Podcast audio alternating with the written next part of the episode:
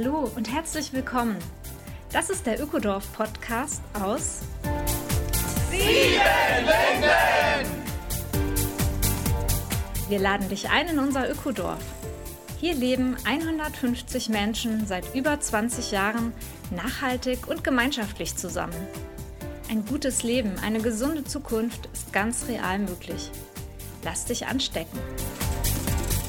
Mein Name ist Simone Britsch und ich wohne hier.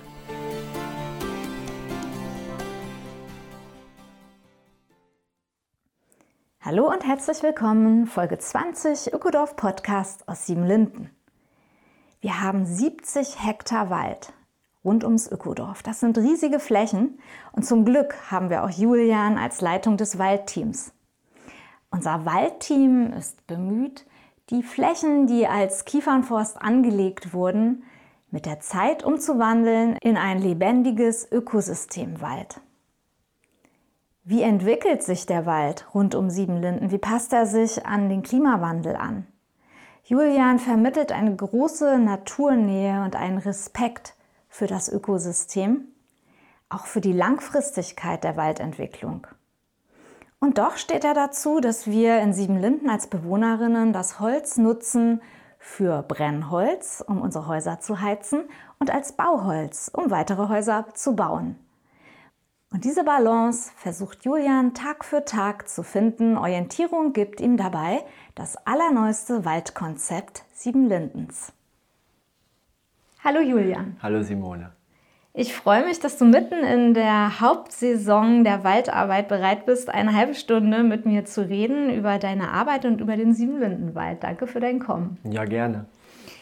Ja, meine erste Frage ist auch gleich eine ganz persönliche. Sag mal, was hast du denn eigentlich selbst für eine Beziehung zum Thema Wald und auch zum Siebenlindenwald? Hm, der Wald und ich äh, sind schon lange ziemlich eng miteinander verbunden. Das hat angefangen, als ich Teenager war. Das ist jetzt äh, gute 20 Jahre her. Und äh, ich habe mich viel im Wald rumgetrieben, erst mit meinem Vater viel und hinterher durch Ausdauersport. Und immer mehr habe ich mich interessiert für dieses Fitnessstudio, das ich da fast täglich benutze und wollte mehr wissen. Und äh, durch, ein, durch einen glücklichen Zufall, so will ich es mal nennen, habe ich dann zu meinem Studium äh, der internationalen Waldökosystemverwaltung gefunden und habe Blut geleckt. Ich hatte auf einmal nur noch Lieblingsfächer und Semesterferien waren für mich Möglichkeiten, Praktika zu machen, das Ganze anzuwenden. Und ja, es ist, es ist wofür ich brenne und was mir ganz viel Spaß macht. Und ich denke da gar nicht drüber nach, dass ich in der Zeit vielleicht auch andere Sachen machen könnte. Es ist, wenn ich Zeit habe, dann gehe ich in den Wald. Ja, da haben wir echt Glück, dass du vor einigen Jahren zugezogen bist und jetzt die volle Verantwortung mit einem Team übernommen hast für die großen Waldflächen in Siebenlinden. Vielleicht ist es auch ein guter Einstieg, dass du erstmal sagst, wie riesig eigentlich die Flächen sind, die wir hier als Ökodorf äh, mit Waldbestand haben. Ja, also mir als Dortmunder fällt der Vergleich immer leicht mit Fußballfeldern. Und zwar, Siebenlinden hat 72 Hektar Wald und das ist ungefähr so viel wie 144 Fußballfelder. Die sind aber hier in Siebenlinden nicht alle nebeneinander, sondern der Besitz ist so ein bisschen Schweizer Käsemäßig. Als das Ökodorf hier gegründet wurde, war die Fläche noch relativ klein, so ungefähr 50 Fußballfelder. Und dann sind nach und nach von Leuten in der Umgebung, die kleine Waldflächen verkauft haben, immer mehr Waldflächen dazugekommen für uns. Das heißt, wir haben einen großen, relativ zusammenhängenden Wald und noch drei kleine Satellitenwälder, die im Umkreis von drei Kilometer ums Dorf liegen. Und ähm, da ist vom alten Buchenwald, an dem wir eigentlich überhaupt nichts machen, bis zur äh, Kiefernmonokultur, ziemlich viel davon, eigentlich alles dabei. Ja, das Ökodorf ist ja gestartet kurz nach der Wende und hat eben Waldflächen übernommen, die zu DDR-Zeiten auch intensiv bewirtschaftet waren. Was sind das für Wälder? Beschreibt mal ein bisschen, dass man sich das richtig vorstellen kann, welche Art von Waldwirtschaft vorgeherrscht hat und was wir übernommen haben und was in den letzten 24 Jahren Ökodorf auch schon passiert ist an Waldumbau. Ich möchte behaupten, dass wir die ersten Leute sind seit ganz, ganz vielen Jahrhunderten, die überhaupt hier Waldwirtschaft betreiben. Die kleine Spitzfindigkeit zwischen Wald zu unterscheiden und Forst äh, ist mir an dieser Stelle sehr wichtig, weil das, was, das, was wir als Ökodorf angefangen haben zu bewirtschaften, war ganz klar Forst. Und das heißt, Es sind Flächen, die sind mit Bäumen bestanden, die einfach nur dazu da sind, die Ressource Holz zu gewinnen. Auf eine Art und Weise schon so, dass wenn man das einmal dann komplett abgehackt hat, man das dann auch nochmal und nochmal und nochmal machen kann. Allerdings mit wenig Sinn und auch mit wenig Blick darauf, was in dem Wald so alles kreucht und fleucht oder welche anderen Funktionen der Wald noch für die Menschen erfüllen könnte. Und deswegen haben wir viele Kiefernmonokultur geerbt, weil die äh, leicht zu bewirtschaften waren. Man ähm, konnte das mit Maschinen gut machen und äh, es, war, es war perfekt optimiert auf den Gewinn der Ressource Holz. Wie sieht so ein Wald aus? Wenn ich da spazieren gehe, ähm, was ist ein Forst? Naja, sagen wir es mal so, man kann nicht besonders gut drin Verstecken spielen. Es sind ganz viele Bäume, die sich sehr ähneln, in dem Sinne, dass sie alle in der gleichen Furche stehen in dem Sinne, dass die alle ungefähr den gleichen Durchmesser und die gleiche Höhe haben und dass sie alle von der gleichen Art sind. Wenn so ein Forst ordentlich bewirtschaftet wird, liegt da auch nichts auf dem Boden, weil das jemand vorher merkt und eine Durchforstung anordnet. Das heißt, es gibt wenig Totholz. Und hier in Siebenlinden sind wir äh, nicht gerade mit vielen Höhenmetern gesegnet. Das heißt, man kann auch ziemlich weit gucken, so durch die Reihen durch. Und äh, ja, also es ist flach und es ist monoton. Und äh, wenn wir Glück haben, stehen unten drunter ein paar kleine Eichen, die aber abgefressen sind, weil den Rehen schmeckt das ziemlich gut. Also hier ist ja die vorherrschende Baumart Kiefer, die wir übernommen haben als Ökodorf. Warum wurde denn äh, die Kiefer ausgewählt von unseren äh, langjährigen Vorgängerinnen? Die Kiefer hat die Eigenschaft, sehr anspruchslos zu sein und die Böden, die wir hier vorfinden, sind nicht die reichsten und die sattesten Böden. Gleichzeitig ist Kiefer auch ein gutes Bauholz, weil es gerade wächst und weil es so unkompliziert zu bewirtschaften ist in Forstmonokultur. Und Damals, wenn ich mich nicht irre, war das nach dem Zweiten Weltkrieg, dass Deutschland große Reparationen bezahlen musste an die Sowjetunion, an die Vereinigten Staaten. Und da wurde viel Wald abgeholzt, der dann einfach schnell wieder aufgeforstet wurde mit Kiefer. Das heißt, wir haben Wald abgeholzt und Forst wieder aufgeforstet. Okay. Und was haben die Ökodörflerinnen in den letzten 24 Jahren rund um ihren Forst getan, damit er wieder ein Wald wird? die Dimension, die die Bewirtschaftung äh, dieser Flächen angenommen hat, ist auf jeden Fall äh, vielschichtiger geworden. Es geht mittlerweile nicht mehr nur um das Gewinnen von Holz, obwohl das natürlich nach wie vor auch noch wichtig ist. Hier im Ökodorf decken wir 80 bis 90 Prozent unseres Energie- und Brennholzbedarfs selber. Das heißt, natürlich gehen wir noch mit der Kettensäge in den Wald und sägen Kiefern ab. Allerdings machen wir auch ganz viele andere Sachen. Und äh, Dazu, dazu gehört, dass sich in diesem Wald in der Nähe des Dorfes ein Waldkindergarten angesiedelt hat. Das heißt, Kinder benutzen diesen Wald und, äh, und spielen da drin. Es haben sich deutlich viele Zäune in unseren Wald gesellt, weil das ist eine der wirkungsvollsten Arten und Weisen, wie man Rehe davon abhalten kann, kleine Laubbäume, die natürlich oder eben auch gepflanzt, und auch da hat das Ökodorf wirklich viel getan, aufwachsen können. Und das heißt, es ist schon wichtig, dass dieser Forst und das ist auch seit mehreren Jahren wird das hier praktiziert, wieder umgebaut wird in einen, in einen stabileren Wald, der äh, mehr Funktionen für uns als, als Menschen erfüllt, als nur die Nutzung der Ressource Holz. Und dazu gehört eine Vielfalt von Baumarten. Was habt ihr denn zum Beispiel nachgepflanzt? Wir haben viel Buche nachgepflanzt in den Anfängen, weil es gibt Karten und Systeme, die den Wald hier beschreiben, wie er wäre, ohne dass jemals dieser Umbau zum Kiefernforst erfolgt wäre. Und da spielt die Buche eine große Rolle. Das heißt, wir haben einiges an Buche gepflanzt. Wir haben auch einiges an Eiche gepflanzt, weil auch die Eiche eine wichtige Rolle spielt und glücklicherweise es auch noch im Gegensatz zu den Buchen einige Überhältereichen gibt, die äh, von der Säge verschont geblieben sind. Das heißt, Eiche und Buche sind so sicherlich Baumarten, auf die wir viel Wert gelegt haben. Und natürlich waren wir auch ungeduldig. Das heißt, wir haben Baumarten gepflanzt, die anspruchsvollere Böden benötigen, wie zum Beispiel Hainbuchen oder Linden oder Ahörner und die natürlich unter den, unter den Kiefern nicht so gute Bedingungen vorfinden und dementsprechend langsam wachsen. Das heißt, ähm, ja, die Bäume, die direkt folgen würden, haben wir gepflanzt und auch die, die danach folgen würden in der Sukzession. Wow, das klingt nach einer Menge handfester Arbeit, die da nötig ist. Ihr seid ein richtiges Waldarbeiterinnen-Team, oder? Ja, das stimmt. Wir sind ein Team von fünf Leuten und wir sind von Anfang November bis Ende März damit beschäftigt, die verschiedenen Phasen der, des Waldaufwuchses zu begleiten. Manchmal säen wir, manchmal pflanzen wir, wir bauen Zäune, wir zeichnen Bäume für die Fällung aus, wir fällen die dann auch, wir bewegen die durch den Wald und hinterher schaffen wir die Bäume ins Dorf. Und bei dieser ganzen Arbeit haben wir natürlich auch unser großes Ziel im Auge. Wo wollen wir hin? Wie soll unser Wald in 20 Jahren, 50 Jahren, 100 Jahren aussehen? Und das ändert natürlich, was man jetzt im Moment macht, weil unter Umständen äh, stellt man da eine Weiche. Und wir versuchen uns das bei der Arbeit immer bewusst zu machen.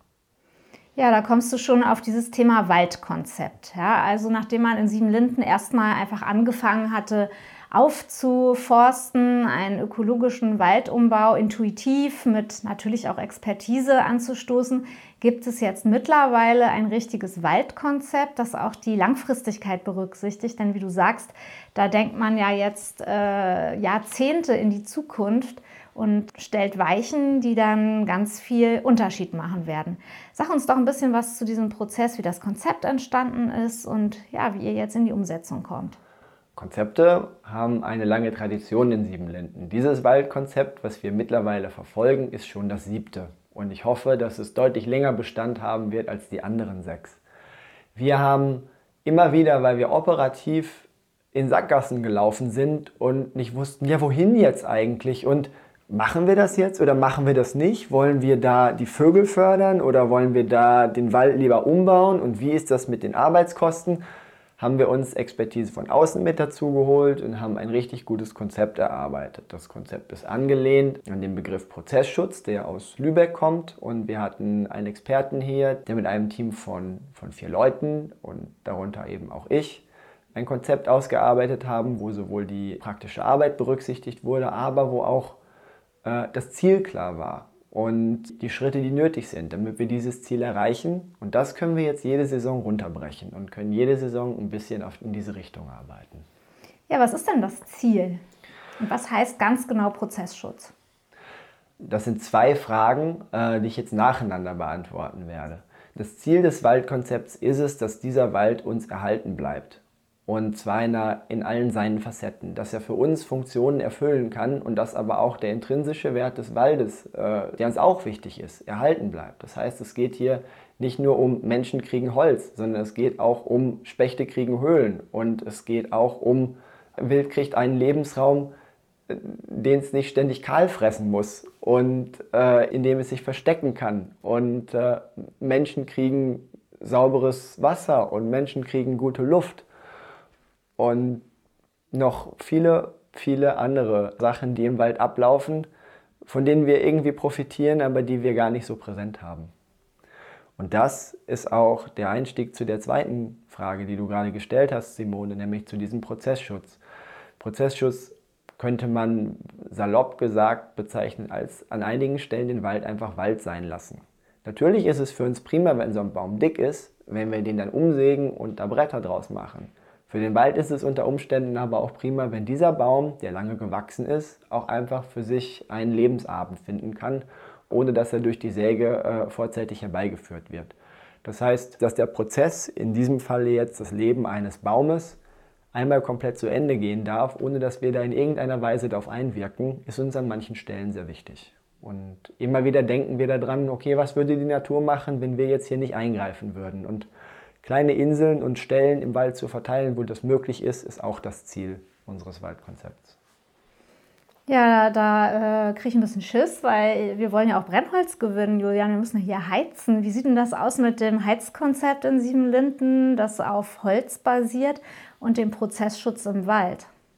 Ja, wir wollen an dieser Stelle die rosa-rote Brille absetzen, dass im Ökodorf mit dem Wald alles so super ist, weil in der Tat pressiert es da auch. Im Moment ist es so, dass unsere Wälder alle relativ jung sind und dass wir überhaupt gar keine Probleme haben, unseren Brennholzbedarf hier zu decken.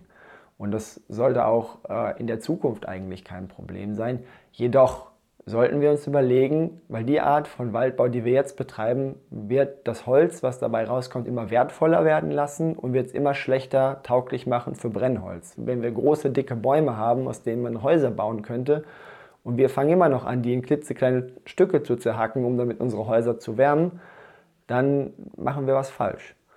Und dieses Fenster, wo wir uns darüber Gedanken machen können, wo wir in Zukunft unsere Häuser mit warm kriegen, ist, würde ich sagen, ungefähr 10 bis 15 Jahre groß. Und in der Zeit sollten wir uns überlegen, wollen wir unseren Wald wirklich weiterhin verheizen? Oder wollen wir dieses Holz einer anderen Nutzung zuführen? Und wenn wir das tun, wie kriegen wir denn unser Haus warm?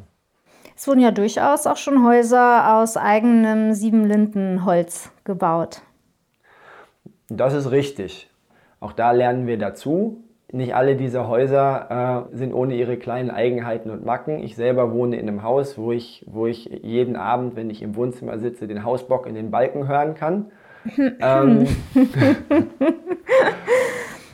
sodass mittlerweile beim Bau der neueren Häuser auf Holz aus dem Großhandel zurückgegriffen wird. Und auch da können wir uns überlegen, wir können fast die ganze Kette der Produktion vom kleinen Bäumchen bis zum fertigen Sägeholz abdecken. Es fehlen einige Glieder, aber die noch dazu zu fügen und dann zu sagen, wir machen wirklich unser eigenes Bauholz und in dem knistert dann abends nicht der Hausbock, ist möglich. Und da fehlt nicht viel.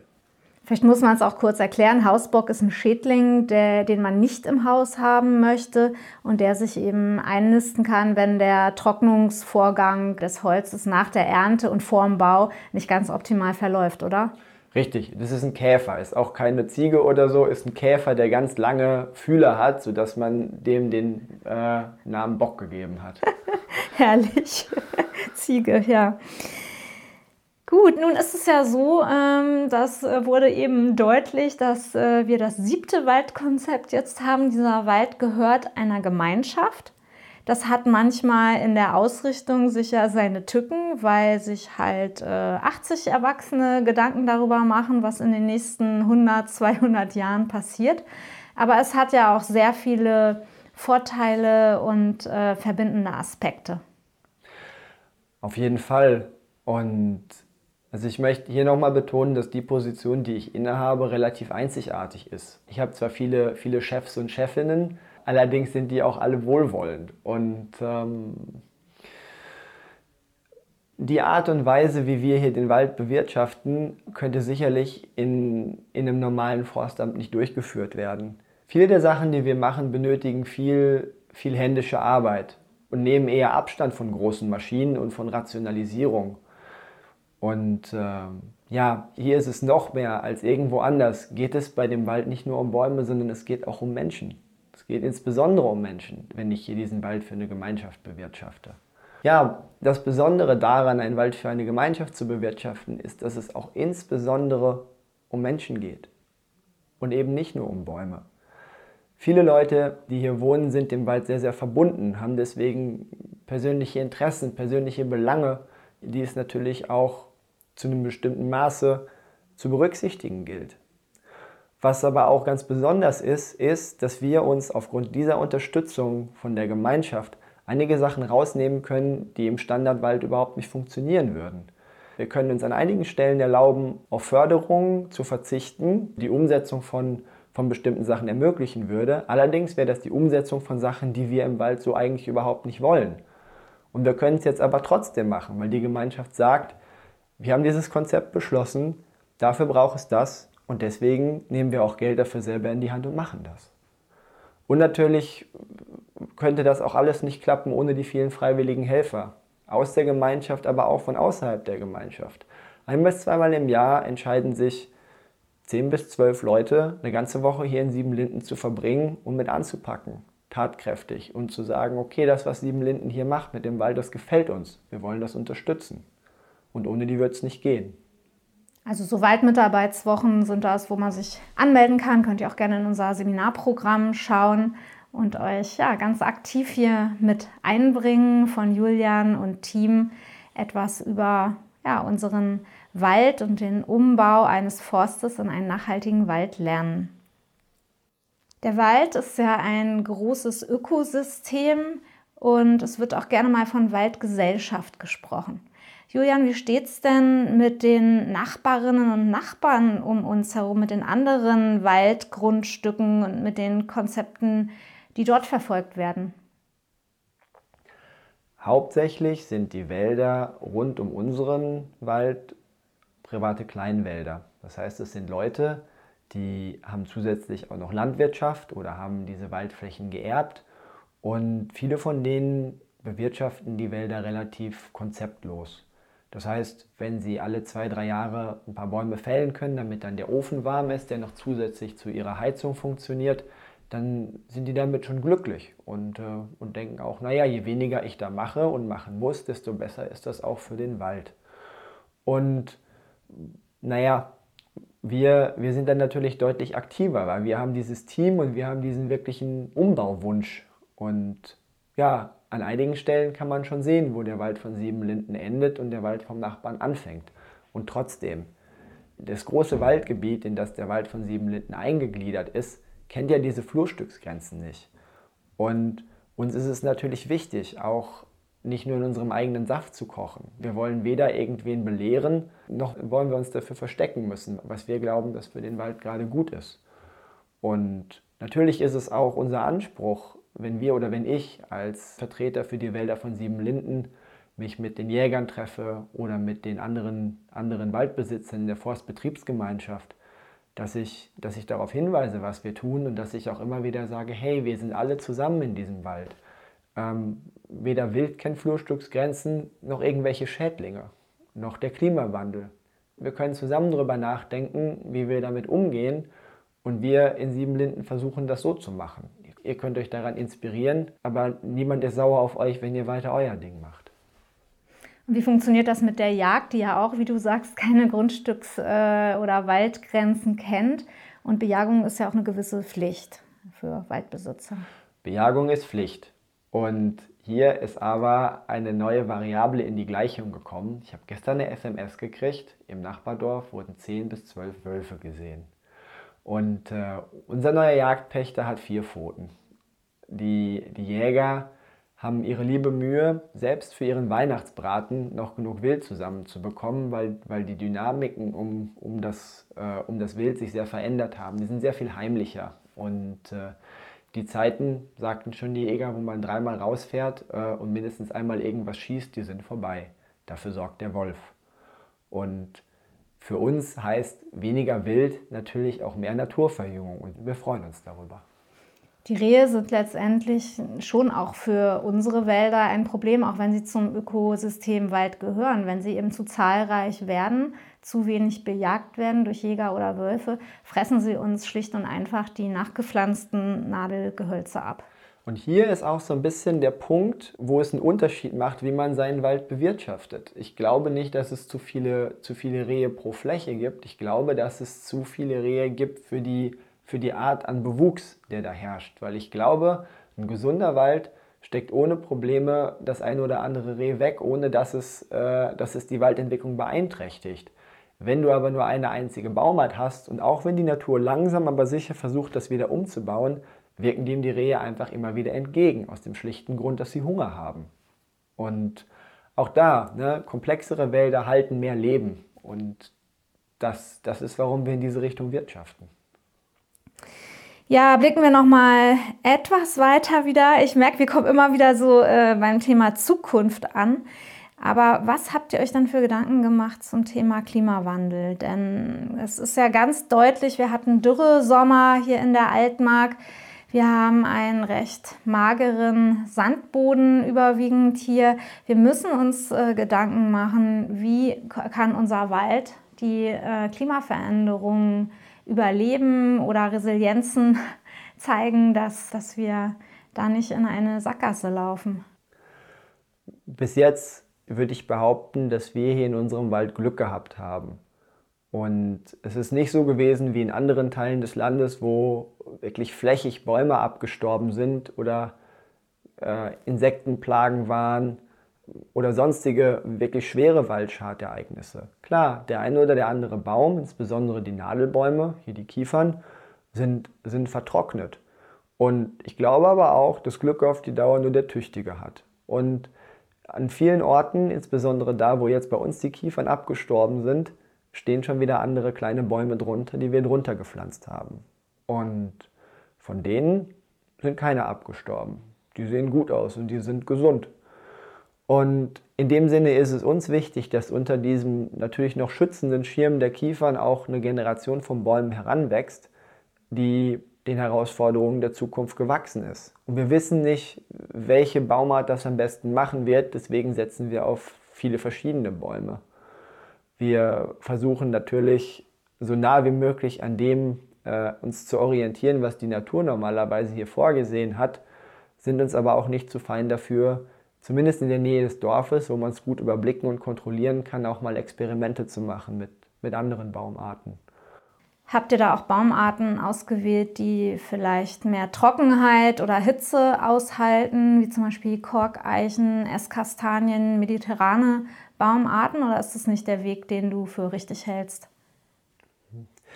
Ähm, es, ob das der Weg ist, den ich für richtig halte, steht auf einem anderen Blatt. Aber nein, wir haben das nicht gemacht. Wir setzen nicht auf besondere Baumarten, sondern wir setzen auf ein stabiles Gefüge. Und ein Wald, der, der komplex ist, kann auch komplexe Schadereignisse besser wegstecken. Und deswegen versuchen wir unseren Wald so komplex wie möglich aufzubauen. Das heißt, weg von einer Baumart in einem Alter zu ganz vielen verschiedenen Baumarten in verschiedenen Altersstufen. Ja, das natürlich möglichst mit den Baumarten, die, die hier sich schon etabliert haben über, über Jahrhunderte hinweg. Da nochmal zusätzlich ein kleines Experiment zu machen mit besonderen Baumarten, natürlich. Aber das ist nicht unsere Hauptstoßrichtung. Unsere Hauptstoßrichtung ist, es, ist das Netz möglichst dicht zu weben. Und, ja. Auch in dem Vertrauen darauf, dass die Natur ein neues Gleichgewicht finden kann, wenn sich Klimafaktoren ändern? Mmh. Ja, ich, ich würde unsere, die Art und Weise, wie wir Waldbau betreiben, mit einem Schweizer Taschenmesser vergleichen. Also es, es kann nicht nur eine Sache, und zwar richtig gut, sondern es kann ganz viele verschiedene Sachen. Vielleicht nicht so super gut, aber je nachdem, in welche Situation wir dann kommen. Kann sein, dass wir einen Schraubenzieher brauchen, kann sein, dass wir einen Korkenzieher brauchen, kann sein, dass wir ein kleines oder ein großes Messer brauchen. Wir hätten das dann. Und es geht uns darum, möglichst viele Funktionen in dieses Schweizer Taschenmesser zu machen, damit es äh, den Anforderungen der Zukunft, die wir überhaupt nicht überblicken können, besser gewachsen ist. Hm. Ja, wenn du an deine kleine Tochter denkst, die jetzt äh, drei Jahre alt ist und an den Wald, was kommt dir dazu? Ich weiß, wie wichtig mir der Wald in meinem Leben geworden ist. Und ich könnte mir nicht vorstellen, wie es wäre, wenn wenn ich das nicht gehabt hätte. Und ja, Kraft der Dinge, die ich gelernt habe, ist es wichtig, dass ich zumindest an diesem Ort dafür sorge, dass es auch, wenn meine Tochter groß wird, hier noch Wald gibt. Und hört sich dramatisch an. Und sicherlich wird nicht in den nächsten fünf bis zehn Jahren hier der komplette Wald sterben. Aber ich denke auch an die Kinder meiner Tochter und an die Kinder von denen wiederum. Und es ist ja so, dass, dass, dass der Beruf des Försters immer einer ist, wo man selten die Früchte der eigenen Arbeit erntet. Und äh, wir ernten die Früchte der Arbeit der vergangenen Generationen von Förstern. Und ich ähm, ja, möchte gerne dafür sorgen, dass in zwei, drei Generationen es eine reiche Ernte gibt. Und deswegen trete ich an. Ich denke, Julia ist im Moment auch richtig gut aufgehoben im Waldkindergarten. Also wenn ich so sehe, was die da immer für einen Spaß haben und sich ausleben, und insgesamt aber eine ausgeglichene und friedliche Stimmung herrscht, weil das einfach so, so gut die kindlich, das kindliche Gemüt ausbalanciert dort, dann denke ich, äh, dass wir auch in der Gegenwart unseren Kindern und auch Kindern aus der Umgebung von Siebenlinden, die im Waldkindergarten sind, schon eine Menge geben. Ja, vielleicht nochmal zu dir, wenn du so durch den Wald läufst, Kannst du da noch ähm, einfach entspannen und im Fühlen und Wahrnehmen sein oder läufst du immer zwischen den Bäumen rum und guckst, wo Schäden sind oder wo man fällen sollte oder wo etwas nachgepflanzt werden muss? Kannst du noch abschalten von diesen ganzen Fachfragen? Nein, das, das funktioniert nur ganz, ganz selten. Und äh, oft nehme ich mir, wenn ich meine Laufrunde beginne, vor, okay, heute, heute die Försterbrille absetzen und, und einfach nur das genießen, was da ist.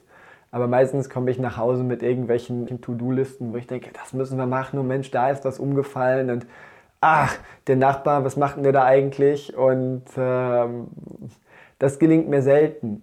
Und ich habe aber angefangen, jeden Morgen rauszugehen und mir bewusst fünf bis zehn Minuten zu nehmen und zu sagen, was sagt mir der Wald eigentlich? Ohne durch den Wald zu laufen und, und meinen, meinen Verstand, den ich ja irgendwie auch brauche, um meine Schritte zu koordinieren und nicht gegen Bäume zu laufen, dass ich den komplett abschalten kann und einfach nur zuzuhören und den Wald auf diese Art und Weise wahrzunehmen.